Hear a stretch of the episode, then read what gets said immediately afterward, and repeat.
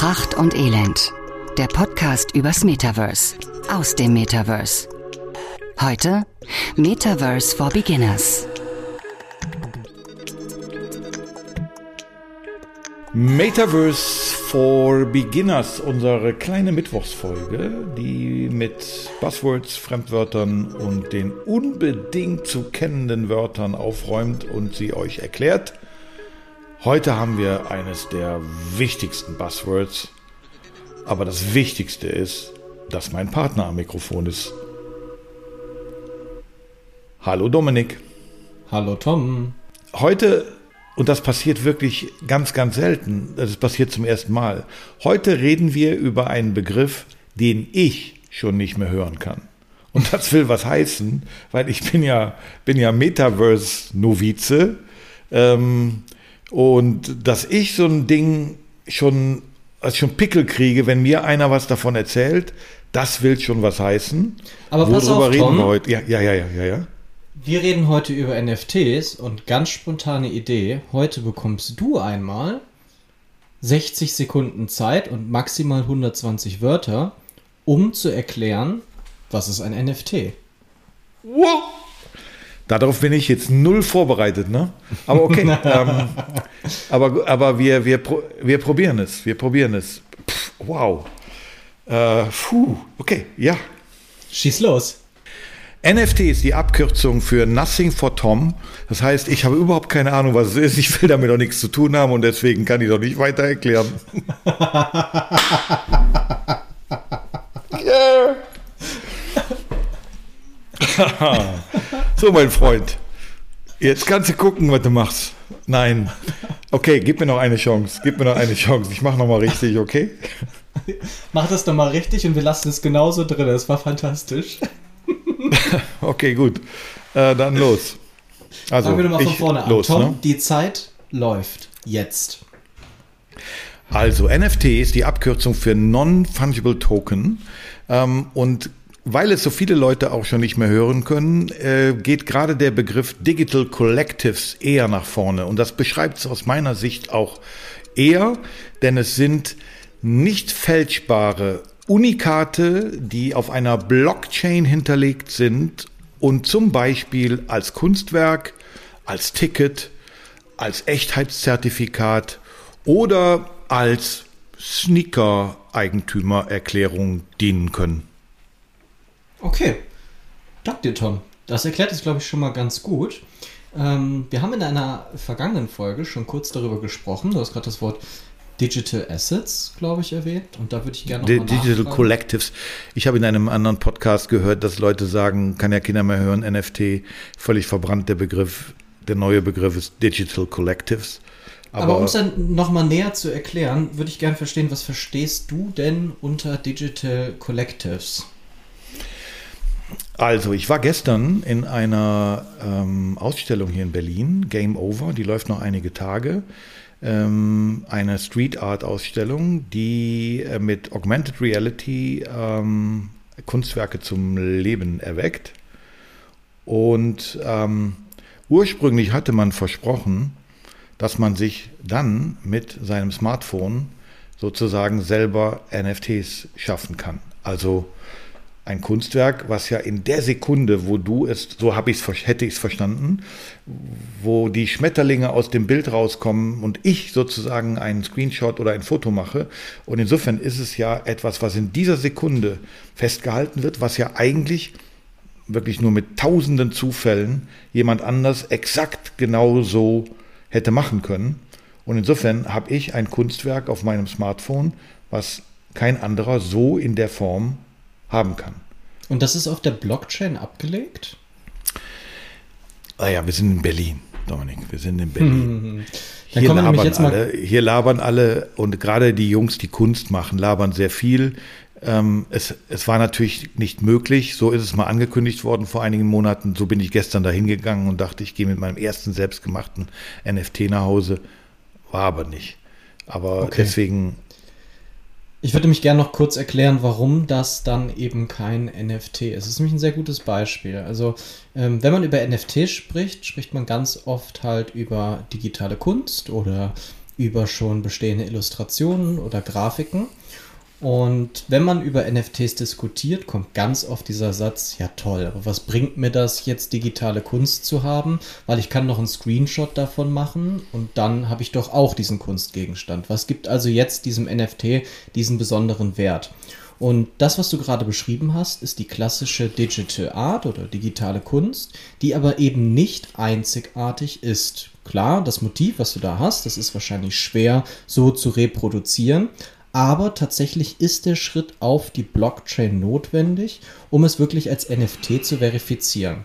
Es funktioniert wie folgt.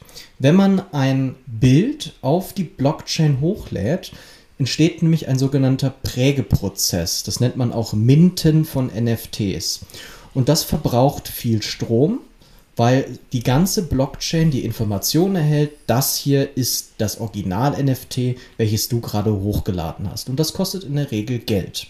Deswegen, ich hätte es schon interessant, verrückt, aber auch sehr spannend empfunden, wenn man auf dieser Kunstgalerie ohne selber einen Cent dafür zu bezahlen, ein NFT sich hätte erstellen können.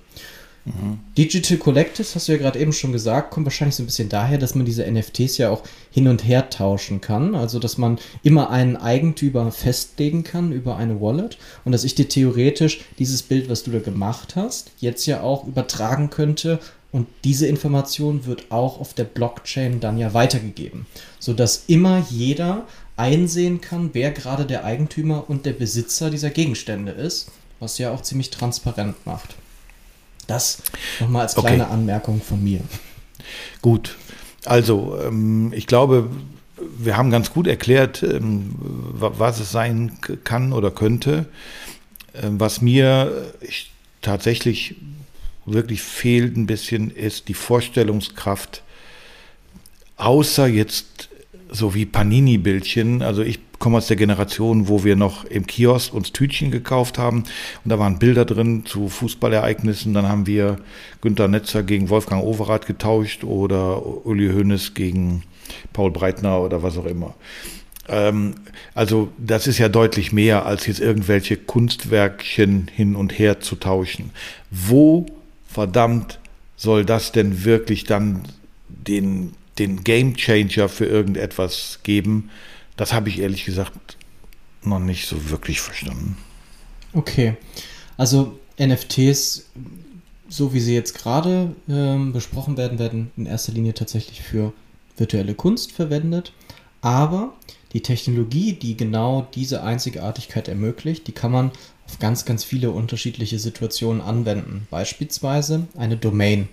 Also wenn du dir jetzt die Domain pracht und elend.com kaufen würdest, dann hast du ja im Grunde auch einen ausschließlich virtuellen Gegenstand, bei dem jeder einsehen kann, wem gehört dieser Gegenstand gerade. Das heißt, man muss sich so ein bisschen trennen von lustigen Affenbildern, sondern gucken, was kann man mit dieser Fähigkeit, die das Internet neu nun gelernt hat, ebenfalls auch machen. Zum Beispiel kann man so ausschließlich virtuelle Besitz, Besitzeigentümer oder Eigentümer halt auch kreieren. Wo NFTs aber unabhängig zu diesem ganzen Kunstbereich auch gerne verwendet werden, ist zum Beispiel in der Logistik, um einfach Informationen zu verifizieren. Also stell dir das Ganze so vor, du verschickst aus Portugal mir ein T-Shirt und damit ich wirklich eindeutig zu 100% verifizieren kann, dass dieser Gegenstand aus Portugal zum hingeschickt wurde, ist diese Information als NFT auf die Blockchain eingeprägt worden. Das bedeutet, es steht zu 100% fest, weil man nur dieses NFT vor Ort prägen kann, dass wirklich dieser Gegenstand von dort angekommen ist. Man kann aber auch, und das ist noch viel, viel spannender an NFTs, NFTs dafür nutzen, um intelligente Verträge zu machen. Das bedeutet Smart Contracts. Das ist so eine weitere Begrifflichkeit, der gerne im Zusammenhang mit dem Metaverse verwendet wird und bedeutet, dass man einem virtuellen Gegenstand oder einem NFT einfach eine Regel geben kann oder mehrere Regeln. Und zwar eine Wenn-Dann-Regel. Beispielsweise, wenn ich dir diesen Gegenstand übergebe, dann sorgt es dafür, dass ich einen neuen Gegenstand erhalte. Und diese Programmiereigenschaft gibt im Grunde unbegrenzt viele Möglichkeiten, was man alles damit machen kann. Beispielsweise Memberships. Im Marketing wird es gerade gerne dafür verwendet, um halt so diese Clubmitgliedschaften zu machen. Also wenn ich genügend Punkte gesammelt habe, dann passiert automatisch das und das. Es wird auch für Tickets verwendet, also um wirklich ähm, dem Schwarzmarkt vor, vorzugehen wir sind auch gerade schon so ein bisschen in den Vorteilen automatisch drin angekommen. Ähm ja, lass uns das vielleicht einfach so machen heute, ohne dass jetzt gleich. Äh, du bist. Äh, liste mal weiter auf, weil das sind dann ja wahrscheinlich schon die Vorteile. Und wir genau. gucken mal zum Schluss, ob es wirklich noch einen Nachteil hat. Aber mach gerne ja. mal weiter. Ja, es wird bei Tickets verwendet. Ähm, es ist nämlich so möglich, dass man den Schwarzmarkt komplett eliminieren kann. Man kann nämlich die Übergabe eines NFTs so gestalten, dass sie nicht immer verkauft werden können oder wenn sie verkauft werden, dass zu 100% der Gewinn, der durch diesen Weiterverkauf entstanden ist, an den ursprünglichen Ersteller dieses NFTs zurückgehen. Das bedeutet, niemand kann mehr Geld damit machen, wenn er ein Ticket weiterverkaufen möchte. Das ist natürlich der Ticket. Okay, aber, aber ähm, ähm, auf, der Ticket habe ich jetzt auch schon einige Male gehört. Da würde ich gerne noch mal kurz eine Minute äh, drauf. Also, ähm, das hat ja damals bei der Fußball-WM, glaube 2006 angefangen, dass, äh, dass dass Tickets personalisiert worden sind, also dass man wirklich, wenn man ein, wenn man Fußballtickets gekauft hat, waren die auf einen selber zugelassen und insofern war es äh, eigentlich unmöglich, diese Sachen weiter zu verkaufen. Äh, oder man musste über eine Börse gehen, wo das wieder legitimiert wurde. Und ähm, so, jetzt hätte ich äh, demnächst ein Ticket für, für ein Konzert. Ähm, das ist ein NFT, also es ist auf der Blockchain sozusagen als mir zugehörig festgelegt. Das macht ja schon mal etwas damit, dass es mir nicht gestohlen werden kann oder wenn ich es verliere. Okay, das hätte ich bei einer Personifizierung über einen Personalausweis auch. Ja. Und jetzt kommt aber der Punkt, ich kann nicht dahin. Das Ding war ausverkauft. Die Karten werden jetzt schon auf dem Schwarzmarkt zum dreifachen, fünffachen Preis gehandelt oder gehandelt. Mhm. Das heißt, wenn ich es jetzt anstatt für 50 Euro für 500 Euro verkaufe, würde der Konzertveranstalter, der die Tickets in Umlauf gebracht hat, sehen, aha, der Tom hat 450 Euro Gewinn mit diesem Ticket gemacht. Jetzt nehmen wir mal eine faire, eine Anreizsituation, ein Incentive. Jetzt sagt der Veranstalter, okay, 50 davon darfst du behalten, weil du hast ja auch Arbeit, du musst ja auch wieder jemand finden, du hast bei eBay Kleinanzeigen irgendwie eine Anzeige geschaltet und so weiter. Aber 400 kriege ich davon. Richtig verstanden? Richtig.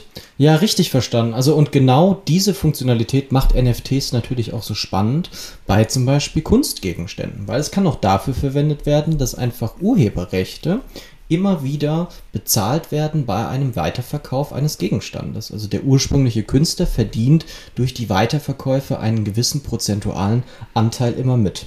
Noch eine andere Sache zum Thema Tickets es gibt noch ein anderes Problem in diesem Bereich. Und zwar, es sind alle Tickets ausverkauft und es möchten viel, viel mehr Leute am Ende dieses Konzert, diese Veranstaltung besuchen. Und auf einmal stellt man fest, es gibt viel mehr Tickets im Umlauf, als ursprünglich eigentlich angeboten wurden. Das heißt, viele Fälschungen werden verkauft. Und NFTs im Ticketsystem oder im Ticketbereich zu nutzen, gewährleistet auch Käufern, dass sie zu 100% verifizieren können, dass sie wirklich ein Ticket von dem Ticketverkäufer auch wirklich kaufen. Okay, also pass auf, ähm, wir merken gerade wieder mal, das kriegen wir in unserer Kurzfolge fast nicht erklärt. Ähm, ich mache mal einen Cliffhanger zur nächsten Metaverse for Runaways Folge, die am nächsten Samstag dann kommt.